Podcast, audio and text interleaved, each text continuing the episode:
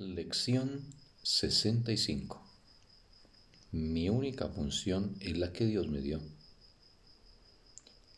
La idea de hoy reafirma tu compromiso con la salvación. También te recuerda que no tiene ninguna otra función salvo esa. Ambos pensamientos son obviamente necesarios para un compromiso total la salvación no podrá ser tu único propósito mientras sigas abrigando otros. Aceptar la salvación como tu única función entraña necesariamente dos fases. El reconocimiento de que la salvación es tu función y la renuncia a todas las demás metas que tú mismo has inventado. Esta es la única manera en que puedes ocupar el lugar que te corresponde entre los salvadores del mundo. Esta es la única manera en que puedes decir y decirlo en serio. Mi única función es la que Dios me dio. Y esta es la única manera en que puedes encontrar paz.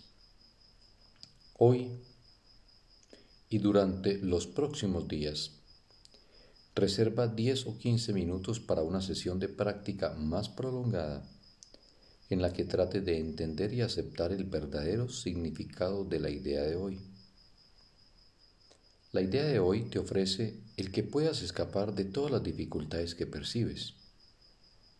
Pone en tus manos la llave que abre la puerta de la paz, la cual tú mismo cerraste.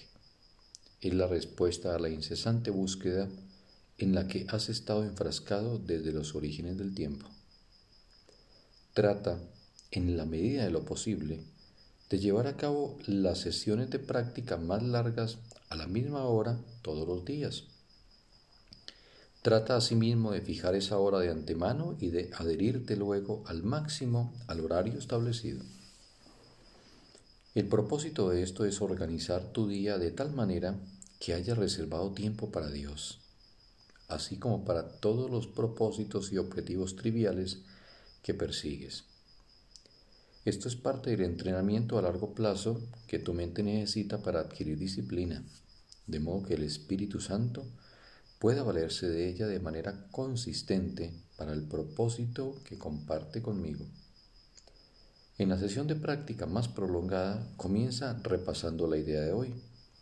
Luego cierra los ojos y repite la idea para tus adentros una vez más observando tu mente con gran detenimiento a fin de poder captar cualquier pensamiento que cruce por ella. Al principio no trate de concentrarte exclusivamente en aquellos pensamientos que estén relacionados con la idea de hoy. Trata, más bien, de poner al descubierto cada pensamiento que surja para obstaculizarla. Toma nota de cada uno de ellos con el mayor desapego posible según se presente y deséchalos, uno por uno a medida que te dices a ti mismo. Este pensamiento refleja un objetivo que me está impidiendo aceptar mi única función. Después de un rato, te resultará más difícil poder detectar los pensamientos que causan interferencia. Sigue tratando, no obstante, durante un minuto más o menos, intentando detectar algunos de los pensamientos vanos que previamente eludieron tu atención, pero sin afanarte o esforzarte innecesariamente en ello. Luego repite para tus adentros que en esta tabla rasa quede escrita mi verdadera función.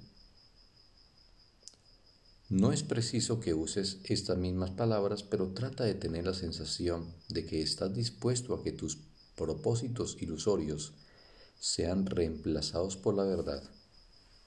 Finalmente, repite la idea de hoy una vez más y dedica el resto de la sesión de práctica a reflexionar sobre la importancia que dicha idea tiene para ti, el alivio que su aceptación te ha de brindar al resolver todos tus conflictos de una vez por todas y lo mucho que realmente deseas la salvación a pesar de tus absurdas ideas al contrario.